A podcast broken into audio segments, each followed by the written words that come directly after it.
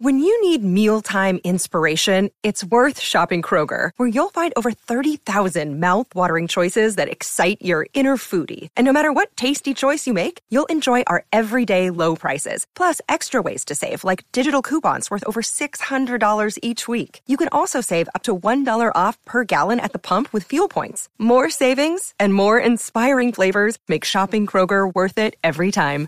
Kroger, fresh for everyone. Fuel restrictions apply.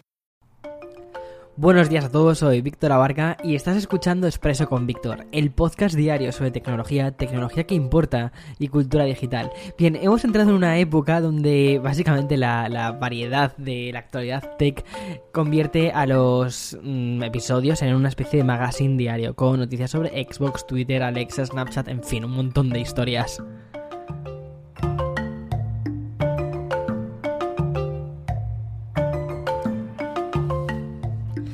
Vale, no sé si escuchaste el episodio de ayer, pero si no lo hiciste, recuerda, o sea, o, comentarte que hablé un poquito del evento de Xbox conmemorando los 20 años de la consola. Y es que al final la, consola de Microsoft se autoerige, si queremos decirlo así, como una especie de eh, alegre lugar de inspiración, educación y conexión social. Así es como, así es como leo eh, de la nota de prensa. No, no quiso reclamar un cumpleaños para presentar novedades, sino que lo que quiso hacer fue una especie de mirada retrospectiva a los 20 años de historia de Xbox. Esas fueron las palabras con las que se presentó al final el evento de el evento a través de un comunicado corporativo. Y en cierta medida el evento online se quiso despegar completamente de los lanzamientos, salvo eh, por unas cuantas cosas. Pero es que además tenía todo, todo el sentido del mundo. Aunque ya hemos tenido otro tipo de celebraciones relacionadas con la consola, por ejemplo, el pack diseñado para o por Gucci, eh, Microsoft aprovechó el día de Xbox que cumplía dos décadas para anunciar que iban a agregar 76 videojuegos, madre mía que pierdo la voz, videojuegos clásicos a, sus, a su catálogo, casi 80 títulos que se han actualizado al programa de retrocompatibilidad. Me hace mucha gracia, o sea, me parece muy curioso porque me acuerdo que Xbox hace como un par de años dijeron que el programa de retrocompatibilidad ya lo habían dejado, que ya habían tenido como muchísimas cosas y de repente, boom, sale ayer 20 años y chao, 76 juegos. Obviamente los 76 juegos se podrán reproducir a una mayor eh, resolución.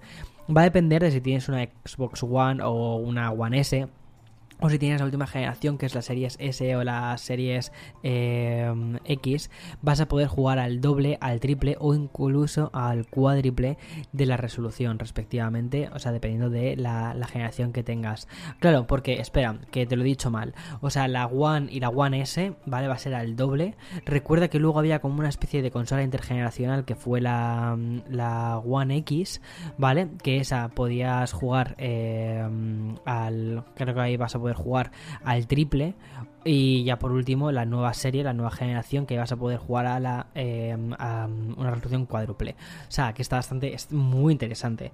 Como enumeran al final los 76 títulos, podría, mm, o sea, si, si, me pongo a decirte cuáles son los 76 títulos, o sea, yo creo que es que da para, da para eh, llenar el, el, expreso completo. Así que lo que te recomiendo es que te vayas a cafeconvictor.com, ¿vale? Porque sí que los tenemos enumerados y ya está. Eh, ya sabes, es el magazine donde recogemos cogemos la información mm, diaria más importante y no solo vas a poder consultar el listado completo, sino también un montón de artículos, cosas relacionadas sobre NFTs, en fin, sobre la actualidad del mundo de la tecnología, al fin y al cabo. Y por cierto, ya para terminar, el evento de Xbox también sirvió como una especie de primer teaser de la esperadísima adaptación televisiva de Halo, una serie de nueve episodios que va a llegar al servicio de Paramount Plus. Es muy curioso porque, una, un fun fact, sabes que Halo se presentó eh, como un exclusivo para los ordenadores Mac, como un juego para los ordenadores Mac, y que luego llegó Microsoft y dijo, es, y espera, que estamos creando una consola, vamos a eh, comprarnos la franquicia. La verdad es que tuvieron muy, muy, muy buen ojo, y es que al final actualmente eh, Xbox se asocia a Halo y también a los Forza. Por cierto, el Forza Horizon 5, eh, que te hablé de él el viernes pasado, un juegazo, me está encantando. Vale, y una nueva demostración de que las plataformas y aplicaciones tienen que estar constantemente moviendo, evolucionando para no quedarse atrás respecto a la competencia, tenemos la última novedad relacionada con Snapchat, una aplicación que como siempre digo, quizás en España y en Europa no es tan famosa. No sé si es famosa, la verdad, en Latinoamérica, creo que por ejemplo, eh, tendría que preguntarle a mis amigos de México. Eh, creo que en México no es tan famosa Snapchat. En Argentina sé que no, porque una de mis amigas de Argentina eh, se lo pregunté hace un tiempo y me dijo que no. pero bueno, me gustaría saber si en otras partes de Latinoamérica es, es famosa esta aplicación. Y bueno, lo que te quería contar sobre esto es que han llegado a un acuerdo con Sony Music. Un acuerdo de licencia de música que va a permitir a los usuarios de Snapchat tener acceso a todo el catálogo de la división discográfica del gigante japonés. Entre los que se encuentran en este catálogo de Sony Music vamos a tener a Beyoncé, a Jennifer Lopez, Harry Styles, Justin Timberlake, Adele, Arcade Fire, eh, Britney Spears, por supuesto, Calvin Harris eh, o Zetangana. Y con este acuerdo, Snapchat no solo suma a un tercer gigante tras también tener todos los derechos de Universal Music o Warner, sino que también suma todas las canciones de artistas como los anteriormente nombrados para que los usuarios puedan añadirlo a sus clips. O sea, eso es muy esto es muy TikTok realmente. Pero además de todo esto, la compañía ha anunciado que próximamente lanzará las Sound Lenses, un conjunto de temas eh, preseleccionados incrustados con un filtro especial para transformar cualquier imagen que aparezca que estás interpretando la, canción en cuestión. Yo es que esto me lo imagino, o sea, te imagínate, o sea, yo al menos como, como lo visualizo, ¿vale? El el Oops, I Did It Again, ¿vale? Con tu traje de látex de Britney Spears, así como en el espacio en Marte y tal. Bueno, pues lo mismo, lo mismo, pero, pero así de andar por casa.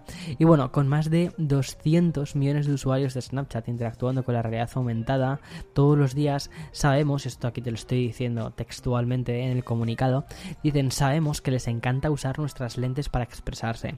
Por eso estamos expandiendo la experiencia musical de Snapchat agregando sonidos a nuestras lentes de realidad aumentada disponibles en el carrusel de lentes experimentando con nuevos formatos. Bueno, así es lo que dice el comunicado de, la compañía de Snapchat. Veamos al final si esto es algo que termina utilizando la gente. Yo imagino que sí, porque los, filtros es algo súper famoso, súper típico, ya sea en TikTok, ya sea en, Instagram y por supuesto pues en Snapchat, que al final es donde, donde surgieron todos estos filtros. Y mm, me parece muy curioso además cómo Snapchat está apostando muchísimo por la realidad aumentada. Ok, voy a hacer una pausa para el sponsor y volvemos con más noticias porque tengo que contarte una colaboración muy interesante entre Amazon y Netflix. Así que después. Another day is here and you're ready for it. What to wear? Check. Breakfast, lunch and dinner? Check. Planning for what's next and how to save for it? That's where Bank of America can help. For your financial to-dos, Bank of America has experts ready to help get you closer to your goals. Get started at one of our local financial centers or 24-7 in our mobile banking app. Find a location near you at bankofamerica.com slash talk to us. What would you like the power to do? Mobile banking requires downloading the app and is only available for select devices. Message and data rates may apply. Bank of America and a member FDIC. Bien, vivimos en tiempos donde la gran cantidad de plataformas de streaming que tenemos a nuestra disposición se ha convertido casi en una especie de arma de doble filo. Porque sí, tenemos eh, acceso a décadas y décadas de cine y televisión. Pero es que al mismo tiempo también esta especie de, exceso lo que te hace es que no sabes eh, eh, que ver y lo que termina pasándote es que terminas en una especie de parálisis audiovisual. Es decir, llegas al momento típico de, oye, ¿y qué veo ahora? O sea, ¿cuántas veces te has hecho esta pregunta de, ¿y qué, y qué veo? ¿Sabes? ¿Qué veo? Bueno, pues eh, eso es una costumbre que se ha convertido en algo completamente mm, generalizado en nuestra, al menos en nuestra generación, que ha dado paso al Comfort TV, es decir, sentirnos tan, tan, tan apabullados por todas las novedades que preferimos ver nuestras series de referencia que nos hacen sentir como en casa, y de ahí el éxito continuo de series como Friends o The Office que siguen viéndose a pesar de que ya han terminado todas sus temporadas, pero es que terminas y la vuelves a ver, ¿por qué? Porque dices, es que me da tanta pereza ponerme a ver algo nuevo que es que directamente te pones a ver lo anterior. Bueno, pues para evitar esta situación, plataformas como Netflix han tomado nota y han lanzado modos como el Play Something, que es una opción dentro del site que lo que hace es utilizar un algoritmo para reproducir algo según tu historial de visionado. Y créeme que Netflix sabe muy bien lo que, lo que has visto y lo que has dejado de ver y cuánto tiempo lo has visto. De hecho es muy curioso porque la compañía de Red Hastings, eh, o sea Netflix, Vale, eh, me acuerdo que en el libro este que, publicó eh, Red Hastings, que no me acuerdo cómo se llamaba, pero es que me pareció buenísimo el libro, hablaba mucho de cómo habían realmente eh, ido hacia, o sea, cómo se considera una empresa tecnológica y el motivo no una empresa audiovisual, es una empresa tecnológica. ¿Por qué? Por sus algoritmos. Realmente los algoritmos de Netflix es donde tiene realmente riqueza la empresa, porque son capaces de interpretar los comportamientos y los gustos de la gente y saber qué tipo de cosas van a van a querer ver. ¿No te ha pasado alguna vez que, por ejemplo, ves la portada eh, de, una serie en tu perfil de Netflix y te vas al perfil, yo que sé, de tu madre y también le aparece esa, esa misma serie pero con otra portada? Van cambiando las portadas dependiendo de eh, qué cosas crees que puede, o sea, qué cosas em, el algoritmo cree que te pueden llamar más la atención y de ese modo te presenta escenas diferentes, imágenes diferentes. No sé, me parece súper, súper curioso, muy neuromarketing todo esto, o sea, es que me parece increíble, me acuerdo cuando daba eh, neuromarketing en la carrera hace 10 años y empezaban a hablarnos de estos conceptos que era como esto es ciencia ficción, pues no, ciencia ficción no, se más realidad y ya estamos en ella. Bueno, lo que te quería comentar es que mm, esta última herramienta lo que va a hacer es ayudar a los espectadores más indecisos eh, a, decidir. Es, una, es fruto de una colaboración entre Netflix y Amazon. Ahora los clientes del Fire TV en Estados Unidos y Canadá van a poder pedirle al altavoz inteligente eh, que les reproduzca algo en Netflix. En concreto van a decir, Alexa, reproduce algo en Netflix. Y el propio servicio de streaming va a reproducir contenido basado en tus gustos. En cierta medida, esta colaboración lo que ha hecho ha sido añadir el Play Something de Netflix que ya estaba creado por la propia plataforma a Alexa para que dos dispositivos diferentes de dos compañías que compiten entre sí por contenidos, recuerda, Alexa tiene eh, su propio catálogo de, Amazon Prime y bueno, que compiten en sí, sean las que decidan qué ver esa noche. Ahora lo que hay que ver es si Alexa finalmente tiene la última palabra y te mete mucho más contenido relacionado con... em, con Amazon Prime. Imagino que no, porque le estás diciendo, oye, quiero ver algo de Netflix, del catálogo de Netflix. No lo sé, bueno, es curioso, ¿no? Y ya para concluir, pasamos a Twitter, que es una plataforma que últimamente está apostando más por su línea de pago, lo cual me parece muy bien. Es una, es una experiencia premium y considero que si es el camino por el que quiere continuar la plataforma, oye, bienvenido sea. La última demostración de ello es la adquisición que acaba de anunciar la compañía, que es la de una aplicación que se llama 3Reader es una herramienta que ya existía y que lo que hacía era facilitar la lectura de los hilos de Twitter. Es un servicio muy práctico y muy sencillo y por eso creo que funcionó tan bien, se volvió tan famoso. Tan solo bastaba con etiquetar el perfil oficial de la aplicación y escribir eh, compile y así el boot de Threader lo que hacía era condensar todos los tweets de un hilo y los daba como una forma de artículo. La, adquisición va a hacer que, tal y como informan desde la propia Threader, desaparezca como compañía independiente para formar parte de Twitter. Esto ocurrirá el 15 de diciembre y la nueva eh, herramienta con la que va a contar la red social va a estar destinada a Twitter Blue, que es la versión premium de Twitter que llegó hace poco a Estados Unidos y que va a permitir a los suscriptores una función tipo Reader o deshacer publicaciones. Por otra parte, informan de que Twitter también ha actualizado su interfaz de programación de aplicaciones eh, API. Esta actualización lo que va a permitir son nuevas funciones que llevan tiempo siendo solicitadas por los usuarios. Por ejemplo, herramientas, cuentas automatizadas o boots ya pueden publicar y borrar publicaciones. En la misma línea, la nueva API lo que va a hacer es aportar más soporte para los super follows, la nueva funcionalidad de suscriptores ah, y, creadores. Eh, me parece muy interesante hacia dónde está yendo la edad Twitter. Lo que me causa un poco de, duda con esto de, de es que antes era una aplicación gratuita, vamos, era una cosa que estaba abierta, estaba abierta para todo el público. Tú les pedías al boot, eh, oye, quiero que me mm, compile, quiero que me compiles, me recopiles, ¿no? Todo, es, todo este hilo, que me lo conviertas en un artículo, era algo gratuito, era algo automático. Lo que me preocupa es que efectivamente al comprarlo esto y hacerlo exclusivo de Twitter Blue, una funcionalidad que antes, era, que antes era gratuita, ahora se vuelve de pago. A mí las, ya sabes un poco lo que opino de estas cosas. Creo que a ver, quizás yo también soy un poco desde la perspectiva de eh, contenido gratis, contenido libre. No soy al que mejor le van las cosas, ya te lo digo, ojalá, pero no. Eh, entonces quizás también yo me equivoco en, mi visión de intentar hacer que todo el contenido sea gratis o, de que las cosas que han sido gratis sigan siendo gratis y que las cosas que metas detrás de un muro de pago sean cosas que estés construyendo nuevas, pero no algo que estaba antes en gratis y que pasa a ser de pago. Quizás soy un poco antiguo con estas cosas, no lo sé, eh, pero me, genera un poco de, rechazo. Me parece genial que Twitter eh, esté experimentando con su modelo de pago, cuidado, eh, porque considero que es una herramienta muy compleja, muy útil para mucha gente, pero considero que si creas filtros o, haces cosas complejas o cada vez más complejas o muchas de las cosas que pide la comunidad es así las metas detrás de un muro de pago porque son cosas que tienes que construir nuevas pero las cosas que ya están construidas eh, y que antes sean gratuitas y que además sean de un tercero meterlas ahí en no sé no sé hasta qué punto puede ser puede ser beneficioso sobre todo de cara al usuario. A mí lo que me importa lo que me importa es el usuario la persona que lo vaya a utilizar.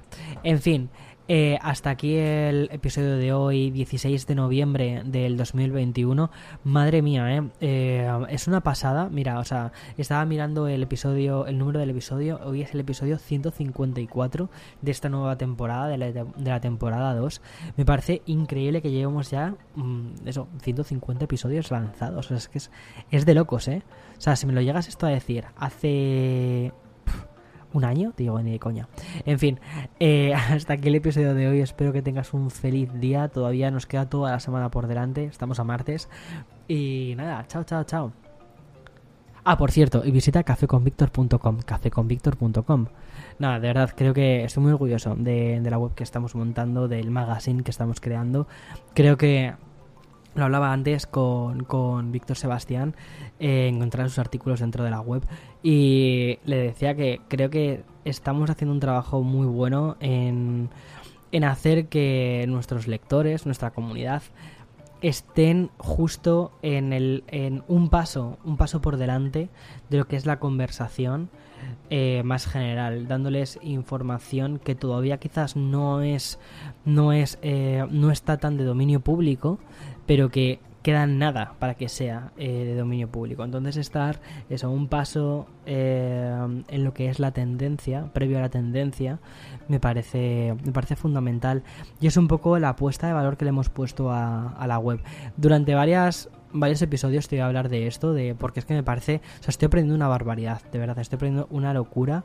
Eh, de, lo que es publicación, de lo que es eh, magazines, de lo que es cómo la gente consume contenido. Eh, me parece una locura. Y para mí es un proceso de aprendizaje. Voy a compartirlo contigo de vez en cuando a modo de notas de voz justo al final de los programas, porque al final es eso, es, es un proyecto, es un proyecto que, del que tú también formas parte, porque al final estás escuchando Expreso con Víctor, es, forma parte de todo el contenido de nuestra red.